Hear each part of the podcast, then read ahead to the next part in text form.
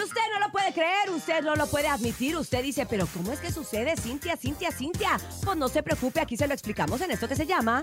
¡No te la creo! Y es que ya no sabe ni qué inventar porque ya existe la ropa para robots. Yo sé que se escucha muy raro, esta marca se llama Rocket Road y es una marca original cuya particularidad es que no está dirigida a humanos, sino a robots de todas las formas y tamaños. ¿eh? Su objetivo es ofrecer opciones de personalización y cerrar la brecha entre humanos y máquinas.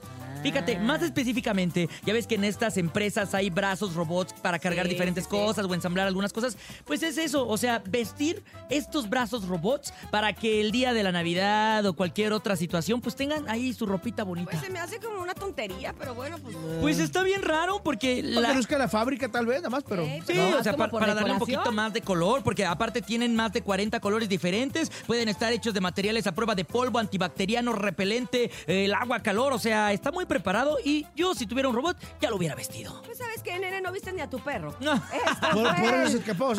¡No, ¡No te te la creo!